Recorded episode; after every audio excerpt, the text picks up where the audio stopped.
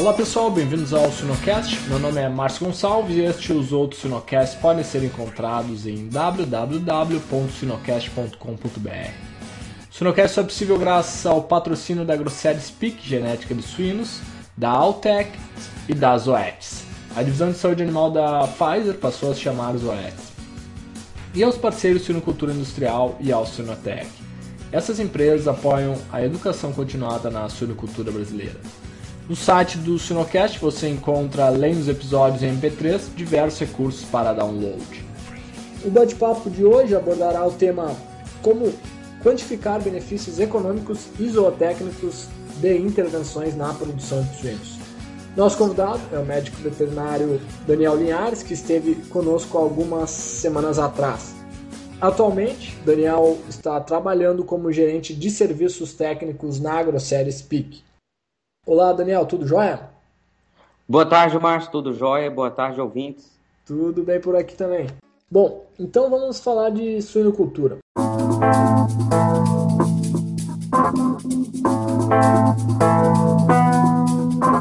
Bom, indo direto ao ponto, Daniel, de uma visão macro, quais são os pontos chaves que devemos ter em mente para quantificar os benefícios econômicos isotécnicos de intervenções na produção de suínos?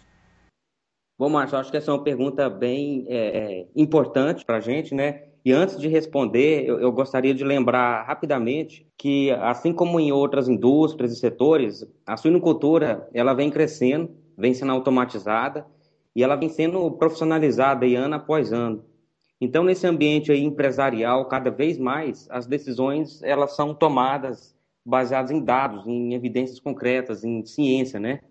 Então, para isso, nós precisamos de ciência de resultado, de análise de dados, de realizar experimentos controlados para gerar essas informações precisas aí, né, para o auxílio na, na, tomada de decisões dos, dos gestores. Então, sua, sua pergunta foi quais são os pontos-chave para quantificar os benefícios, sejam econômicos ou, ou técnicos, ou os dois, de, de, intervenções na produção de suínos, né? Bom, primeiro, essas avaliações de intervenções, elas não são coisa, coisa simples.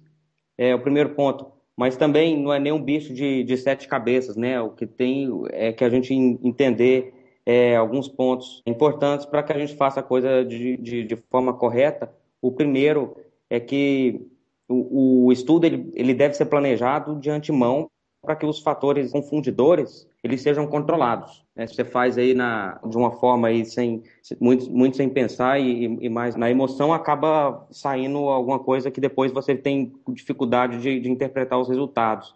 Quando eu falo controlar para fatores confundidores, quis dizer, por exemplo, é, por exemplo, o efeito da intervenção no, de alguma intervenção no peso na desmama, é, os grupos a serem comparados eles devem ser similares quanto à genética, quanto a sexo, quanto à ordem de parto da, da mãe, contra a incidência de outras medicações, coisa e tal. E, e também deve ser claro qual é a variável resposta que é importante e qual é a diferença entre grupos que é esperada para que o tamanho das amostras seja devidamente calculada é, por grupo, né? Então, isso tudo você tem que definir de antemão para que depois não chegue lá no, no final da, da, das contas e quando você vai conversar com o estatístico, você vai perceber que o seu estudo não teve muito, tem muito como interpretar. Entendi. Daniel, é, por que não podemos tomar uh, decisões com segurança após realizar um, um, um, teste, entre aspas, de campo, onde a metade da granja, vamos dizer aí, de creche ou treinação recebe um tipo de tratamento, é, seja ele uma nutrição diferente ou um programa de vacinação diferente, e a outra metade da granja, da creche ou treinação recebe um outro tipo de tratamento. Então, por que, que isso não é uma, uma informação, não vai trazer de maneira nenhuma uma informação precisa e ainda vai ser despendido aí tempo e, e trabalho com isso? Bom, vou te dar uma resposta que os, que os epidemiologistas mais gostam, que é, bom, é, depende, né? Bom, eu diria que depende do, do, experimento que você vai fazer. Nós temos que ter em mente a ação desses fatores confundidores que no final eles, eles estragam tudo. Então nós temos que, que ter em mente a ação desses fatores confundidores que nós já sabemos, ou nós esperamos que eles vão interferir nos resultados e, e pensar também naqueles que, no, em alguns fatores confundidores que nós não necessariamente conhecemos. E tem duas ferramentas que são bastante poderosas para controlar para esses fatores confundidores, certo?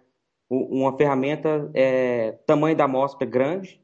Se você tem um, um tamanho de amostra grande sendo avaliado entre grupos, você é, dilui a, a interferência desses fatores confundidores e também a randomização ou, ou aleatorização na alocação dos indivíduos ou dos, das unidades experimentais entre os grupos. E, bom, bom vamos pegar um exemplo prático, por exemplo, né? Vamos pensar aqui num experimento qual é o efeito da vacina X no, no, peso de carcaça, sendo que esse peso, a carcaça é ajustado aos 160 dias de idade, né? Então, qual é o efeito da vacina X no, no peso do animal? Nesse seu exemplo, metade do lote recebe a vacina X e metade não recebe, certo?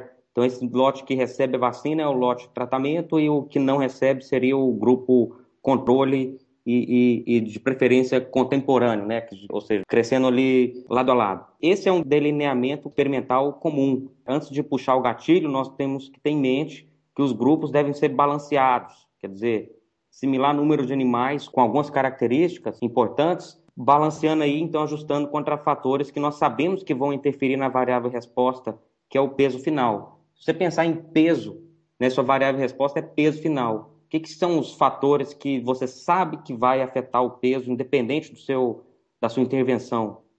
A gente pensa em sexo, idade, peso a desmama, que mais? É, linhagem genética, tem grandes que, que tem é, diferentes linhagens, né? Então você quer ajustar, ter, tanto no seu grupo A quanto no grupo B, ter, o que eu estou falando é ter números similares de animais de diferentes sexo, idade, peso, genética, estarem crescendo na mesma, é, o máximo similar possível, taxa de, de lotação, né, ou densidade, tipo de comedor, tipo de bebedor, enfim, esses fatores que a gente sabe que, que vai ter interferência, então nós podemos de antemão já, já controlar, já balancear os grupos para o efeito dessas variáveis. E depois que o experimento está rodando, né, no, no, não acabou, não é só antes do experimento. Depois que o experimento está rodando, nós temos que continuar registrando dados aí, dados de frequência de tratamentos é, injetáveis no, nos dois grupos, é, computar o número de, de refugos, se for o caso, é, retirada de refúgio entre os, entre os grupos, mortalidades, enfim, outros fatores que podem é, interferir no, no peso final, que é a sua variável resposta. Então, o que eu quero dizer é que todo delineamento experimental ele vai ter uma limitação. Nesse caso aqui que a, que a gente está falando, é, desses exemplo aí da, do efeito da vacina é, X no, no, no, peso final, caso os leitões estejam abaixo do, do, do, mesmo teto ali durante o experimento, o efeito da vacina, uma das limitações é que o efeito da vacina vai ser subestimado, né? Vai ser, vai ser subestimado porque caso a vacina realmente seja eficaz, ela vai reduzir a pressão de infecção nos animais vacinados, então é, esses animais vão ter o nível de excreção mais baixo. Então, vai, você, com isso, você vai reduzir a pressão de infecção nos animais não vacinados também. Então, todos é, é, é, só questão de, de você saber é, o que, que você está fazendo, você controlar para os fatores confundidores e reconhecer que quais são suas limitações no final e decidir se essas limitações são importantes ou não. Muito bem. Bom, Daniel, e agora falando em termos uh, experimentais, né? Qual é a importância de ter um número adequado de replicações por tratamento? Ou seja, vamos dizer que uma granja, 40 baias, a gente tem é, dois tratamentos, uma vacina ou, e outra, ou, ou uma vacina e sem a vacina, ou seja, 40 dividido por 2 são 20 né, replicações por tratamento. É, então, assim, qual é a importância de ter um número adequado de tamanho amostral, em outras palavras, acho que seria uma, um bom exemplo, né, Daniel? Acho que é importante você perguntar isso, porque realmente não vai. Se você quer fazer um experimento de, um, de uma vacina ou de uma, ou de uma é, nutrição, você não quer ter só o seu experimento tem uma baia só, né? Tipo, uma baia, uma baia de um grupo, outra baia de outro grupo. Que legal. Agora, Daniel, que nem a gente estava falando, depende da variável que, que a gente vai medir, né? Se a gente vai medir ganho de peso e conversão alimentar, essa variável tem um coeficiente de variação de 10 a 15%, na creche e na terminação é de 5 a 10 vai precisar um pouco menos de, de, de, replicações aí por tratamento. Agora, se a gente quer medir peso ao nascimento, número de leitões nascidos, o coeficiente de variação delas é maior, é de 25% a 30%. Nesse exemplo, aí já vai aumentar o nosso número de unidades eh, experimentais por tratamento. Bom, e continuando ali, eu sei que você tem mais, mais coisa para falar aí nessa questão, Daniel. É, lembrar que um experimento ele é conduzido com uma amostra de uma população, né? É, você não faz um experimento com a população inteira, você faz uma amostra para representar a população. Então, alguns experimentos eles são feitos para obter resultados a, a, que, que, são para ser extrapolados para essa população amostrada, e outros experimentos que são feitos para ser extrapolados a uma população ainda maior, né? Por exemplo, um sistema de granjas é bem maior do que aquela do que a, aquela granja onde você obteve sua é, amostra para fazer a população. Então, é, é para a gente falar aí o, sobre um tamanho adequado de amostra, é, nós temos que, que cobrir do, dois pontos principais. É, é, eu diria, uma é a, a, a, sua amostra ela tem que ter uma boa representatividade da população amostrada, né? Para depois você poder ter validade é, externa suficiente para poder extrapolar o, o, resultado da sua amostra para a sua população. Que é onde você tem essa tabela aí é, que vai estar no site. Eu acho que ela é bastante é, interessante a gente pensar que o, a amostra que a gente está, o experimento que a gente está conduzindo, ele tem que estar tá representando a população que a gente está querendo é, depois extrapolar os resultados, certo? E um outro ponto é, ligado ao tamanho da amostra que a gente precisa é que o esse tamanho da amostra ele tem que ter o poder estatístico para achar as diferenças esperadas. Por exemplo, se eu quero é, fazer um experimento para detectar a diferença de, vamos dizer, 2 quilos no peso médio final de abate, e se, vamos supor que eu tenho um desvio padrão de aproximadamente é, 8 quilos nesse, na, nessa distribuição, isso significa que eu preciso de pelo menos umas 250 amostras ou unidades, ou unidades experimentais por, por grupo é, para fechar essa, para achar essa diferença esperada, certo? Se eu, se eu preciso de 250 amostras e eu, eu uso só 200, no final do, do seu experimento, a, a diferença estatística, a sua diferença que você achou numérica, ela não vai ser estatisticamente significativa, porque você não teve é, poder estatístico para isso. Lembrando que a estatística ela existe para um fim, ela existe para determinar se uma diferença que você viu que ela é numérica, é, se ela é significativa ou não. Então, o tamanho da amostra ela influencia diretamente essa, essa avaliação.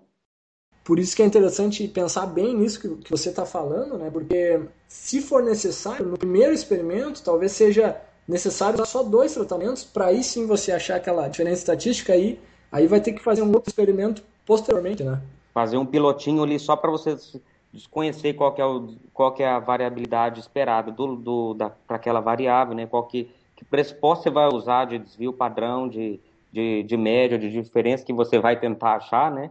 Para você fazer esse cálculo certo, para depois não chegar lá e, e descobrir. Eu usei 200, 200 amostras, eu precisaria de 250 para poder achar a diferença e, e, aí depois não tem como voltar atrás, né? Tem que repetir tudo de novo. Excelente, Daniel. Próxima pergunta é em experimentos de creche e terminação.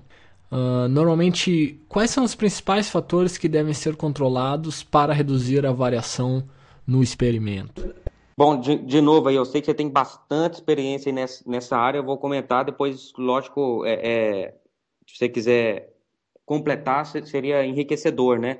Mas é, de novo, os fatores para a gente controlar, ele depender da, da variável que a gente está medindo no final das contas, a gente vai querer controlar para aqueles fatores que a gente sabe que ou, ou espera que tenha um efeito na, na, variável resposta. Se a gente pega como exemplo um exemplo para ilustrar, que seria aí continuando falando sobre peso final, algum experimento para determinar a diferença de peso, a gente deve tem que controlar para variáveis como como o sexo dos animais, né?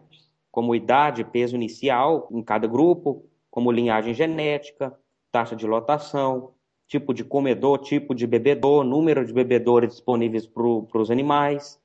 É, e depois que o experimento começou, tem que continuar coletando o, as informações e registrando para depois você poder ajustar as análises entre os grupos. Informações como, por exemplo, frequência de tratamentos é, injetáveis, né, antibiótico, por exemplo, é, número de refugos retirados do, do lote, mortalidades e qualquer outro fator que interfere naquela variável, especificamente naquela variável resposta sua. Eu, eu entendo que, que, quando a gente faz um experimento, às vezes a gente tem mais de uma variável resposta, mas sempre a gente tem aquela que é a principal variável resposta, certo? Aquela que é a mais importante. Então, e, e todo o poder estatístico, todo o delineamento experimental, ele é focado aí na principal, vamos dizer, variável resposta. Muito bom. Bom, uh, para adicionar eh, que você pediu alguma coisa da experiência aqui na, na Kansas, uh, Daniel, uma coisa que foi bem interessante para mim aqui, é, a gente sempre fala do sexo, né? E sem dúvida nenhuma, na terminação é incrível, né? A, a diferença de, entre sexos, né? Agora, na creche, um, no, na creche, quando a gente realiza aqui a pesquisa dentro da universidade, a gente faz o, o balanço para sexo, né? Deixa balancear. Agora, quando a gente realiza os experimentos em granjas uh, de pesquisa no campo mesmo, a gente deixa aleatório, ou seja, o sexo na creche, por, por, por algumas pesquisas que foram feitas que não, não mostraram muita, muita diferença do sexo na fase de creche. E, e, o único outro comentário que eu teria é que a gente, depois que a gente coloca todos os tratamentos, uh, por exemplo, tratamento A, B, C e D para cada baia dentro da, da granja, a gente só olha aquela lista de tratamentos para ver se tem muito tratamento ou de um lado da granja ou num canto, né, que pode ter mais uma corrente de ar, alguma coisa assim.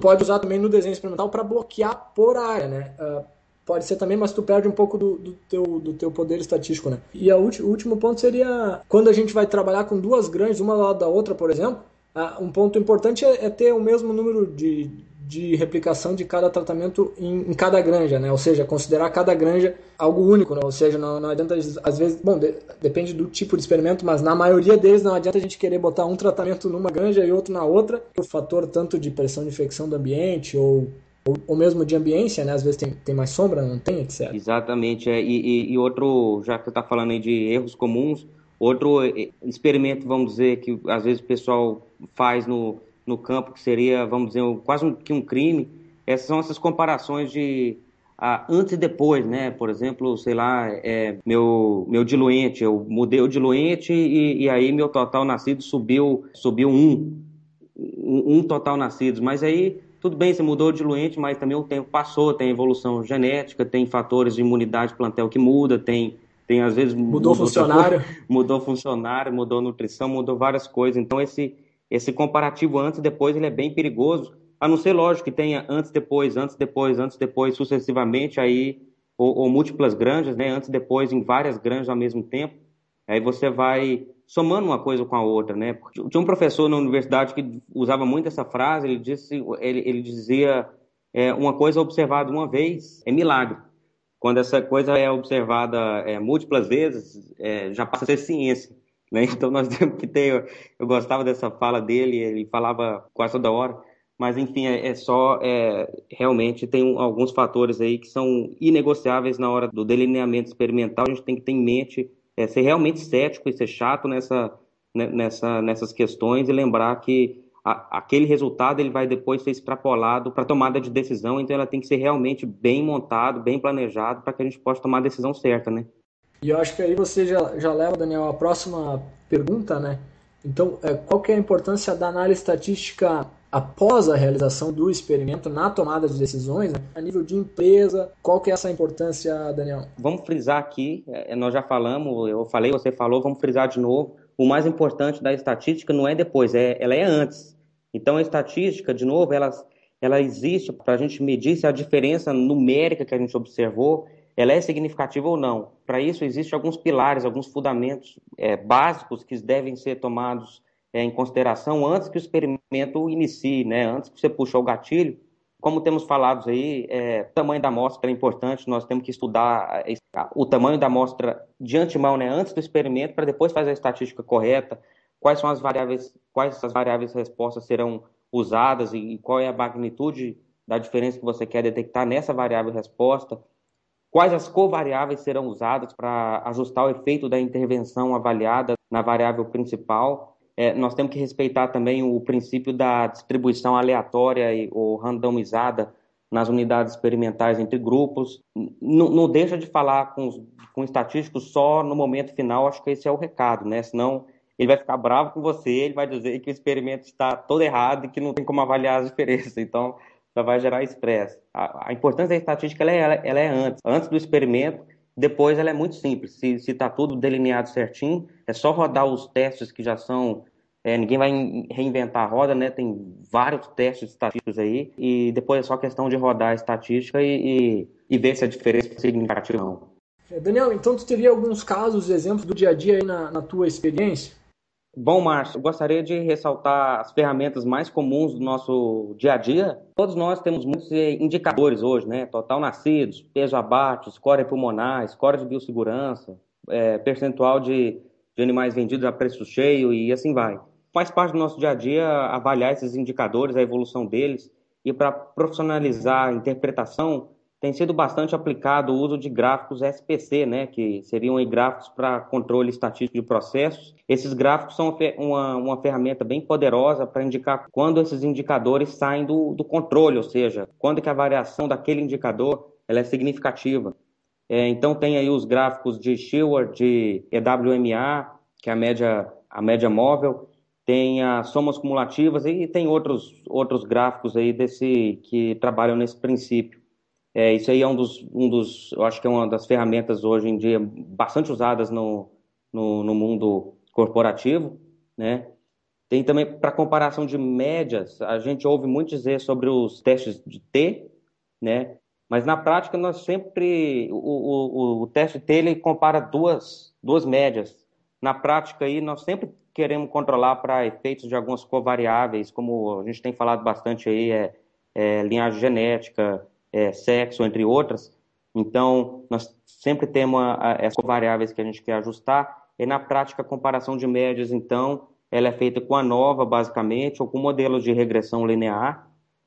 É, teste para comparação de frequências, né, ou, ou, percentuais, basicamente aí o, o teste do Q quadrado. É, existem testes para comparação de, de, de, da chance de ocorrer um evento, né, seja ele risco é, relativo ou de, ou de odds. É, e, e, aí, para isso, são, são modelos que, que rodam aí no, no, no esqueleto da regressão logística, é, com algumas modificações em cada caso, né? Tem, tem testes para comparar é, tempo para um determinado evento, né? Que a gente falou um pouco no, na, na gravação passada, que são basicamente te testes de, de, do, do Kaplan-Meier ou da regressão de, de Cox. Tem testes para de estatística tempo espacial, né? quer dizer, para você achar ali é, clusters em, em, tempo ou no, ou no espaço. E tem, e tem muito mais. O que eu quero dizer é que, independente do que nós queremos medir, né, seja média, seja proporção, seja tempo para algum evento, seja qualquer outra coisa, Pode ter certeza que tem uma forma de, de fazer essa comparação, existe uma ferramenta aplicável, é, só, só, precisamos delinear o experimento e pensar no, no, no tamanho de amostras e, e, fatores confundidores, e número de replicado de antemão para que a gente possa aplicar essas, essa, esses testes estatísticos que, que foram desenvolvidos aí ao longo do tempo. Você me pediu um, um exemplo, então vamos lá. No meu PhD lá em Minnesota, a gente queria comparar o, o efeito de duas intervenções. Vamos, vamos, simplificar aqui, intervenção A e B para facilitar, e vamos focar no método é, da, da, estatística. A gente queria comparar o efeito de, de duas intervenções no impacto econômico de, de peers em granjas né, afetadas. E como, como você faz essa comparação? Como você disse que uma intervenção é melhor do que a outra economicamente ou estatisticamente? Eu, eu tenho certeza que tem mais de uma forma para responder essa pergunta, mas é ou, ou, mais de um método que pode ser usado para responder aquela pergunta. Mas aqui eu vou descrever o que, que nós fizemos na época. Nós basicamente adotamos um valor que é atribuído para cada animal que é positivo para o vírus da, da. Esse valor a gente pegou da, da literatura, né? é um valor bem é, consagrado nós calculamos o tempo médio para cada é, granja do, de cada grupo, né? A ou B, tinham 60 granjas no total. Calculamos o, o, o tempo médio para essas granjas é, para produzir leitões livres de PIRS. Para isso, usamos estatística de tempo para evento. Então, veja que agora nós, nós, sabemos então a diferença de leitões positivos para PIRS entre grupos, a contar da data da intervenção, e sabemos quanto que ele custa. E nós calculamos também as perdas totais né, que cada granja teve após as intervenções A ou B, é, perdas totais representadas em número de leitões desmamados abaixo do, do esperado. E para isso nós usamos gráficos de SPC, né, de, daqueles gráficos de controle estatístico de processo. Então, com esses dois parâmetros na mão, é, tempo para negativo e, e as perdas totais, né? E nós sabemos também o custo de cada leitão PERS. Nós calculamos a margem sobre custos variáveis para a produção de, do, de leitões, no final das contas, que basicamente, é, onde basicamente a gente pegava aí o valor no mercado futuro de um cevado e subtraindo o custo variável médio da produção do cevado, que seria basicamente aí ração, algum custo de transporte e, e custos veterinários ou de medicamentos. Então veja que nós traduzimos as estatísticas baseadas em índices zootécnicos em valores econômicos. Então nós comparamos os dois grupos é, economicamente e, e, naquele caso ficou evidente a superioridade de, de um dos tratamentos é, que a gente fez. Então, é, com esse exemplo que eu quis dizer é que, que você dependendo da sua pergunta, você vai usar mais de um a análise, você vai combinar as análises e no final você vai chegar na, na resposta da pergunta que você tem. Essa pergunta ela tem que estar bem clara no começo para você facilitar aí o caminho que você vai usar para chegar lá. Entendido. Muito interessante esse trabalho aí, Daniel. Bom, antes da gente entrar na, na nossa conclusão aqui, eu queria salientar um ponto que, que você me fez lembrar agora. Tá, a gente estava falando de, de, de itens é, zootécnicos e econômicos, e, e, uma coisa que, que tem muito a ver com isso é a história da conversão alimentar, né? Que que às vezes a gente olha para aquele número de conversão alimentar e está uma conversão alimentar uh, maior, ou seja, uma conversão alimentar pior, e ela nem sempre é a menos eco econômica, né? Às vezes é aquele produtor que tem uma ou aquele sistema de produção, né, que tem uma conversão um pouco mais alta, pode ter uh, mais lucro no final das contas, né? O pessoal está usando muito nessa parte, vai comentar muito melhor que eu, mas tem usado conversão calórica, né? O quanto que, quanto que custou de ração para aquele animal no final das contas, ao, ao invés de, de qual foi a conversão alimentar. Maravilha, então, para chegarmos à conclusão aí, Daniel, é, qual que é a sua mensagem sobre a quantificação de benefícios econômicos e zootécnicos das intervenções na suinocultura? Bom, é, resumiria basicamente com as mesmas palavras do começo, só re, reenfatizando, né, cada vez mais, é, cada vez mais a suinocultura brasileira e mundial ela, ela estará profissionalizada e gerida com ótica empresarial, né? Isso, isso demanda tomada de decisões baseadas em resultados, em, em dados mesmo, em dados concretos. E existem N maneiras, N ferramentas de comparar intervenções a níveis de campo. É, é importante que o delineamento a, a, adequado, ressaltar né, que o, deline, o delineamento experimental adequado depende de cada situação, de cada, de cada pergunta a ser feita a pergunta ela deve ser bem clara é, e deve haver uma hipótese objetiva que a gente vai testar com as ferramentas estatísticas. E, por fim, o, o benefício de uma intervenção da, da granja A, ela não necessariamente é aplicável à granja B, né? Nós temos que ter é, em mente que, que existem duas coisas importantes que chamado validade interna e, e validade externa. Ou seja, a validade interna é quando nós fazemos um, um experimento para a granja, granja específica, vamos supor a granja é, Gonçalves, nós fazemos um experimento naquela granja e se, ela tem, se aquele experimento tem validade interna, quer dizer que esses resultados do experimento eles podem ser extrapolados para a granja Gonçalves. E, e, quer dizer, o experimento, em outras palavras, ele foi bem feito, bem conduzido e tudo. E é, temos que lembrar também que existe uma coisa chamada validade externa. Quer dizer, o, o experimento que foi feito na, na, na granja na, na, granja Gonçalves, ela é aplicável à granja Gonçalves, mas não necessariamente à, à, à granja do Linhares, ou à granja do Barcelos, ou à granja do Sobestianski, certo? É, então, é, é, nós temos que lembrar que a, a, validade externa ela depende muito das características das amostras e das condições experimentais que foram adotadas. Então é bastante importante lembrar que, que quando você pega um, um dado, um número, um, um, resultado de algum experimento, não tem que ser realmente cético e não fique feliz ali só com o resultado e com a conclusão. Tenta entender qual é, quais foram as condições do experimento para saber se aquele experimento ele é aplicável a a sua realidade, a realidade que, que é mais próxima aí do seu, da sua pergunta, certo? Da sua, das suas condições, da sua granja. No mais, obrigado aí pela, pelo, pelo convite, obrigado por essa oportunidade de, de estar aqui com vocês no, no Suinocast e, e obrigado, Márcio, e obrigado a todos que, que nos ouvem. Daniel, muito obrigado. A, tua tua disponibilidade de tempo. Acredito que foi uma conversa muito legal e, e tenho certeza que vai ajudar bastante os produtores e os assistentes técnicos trabalhando diretamente com os produtores no campo. Obrigado novamente e sempre que tiver alguma novidade é só nos contatar. Obrigado.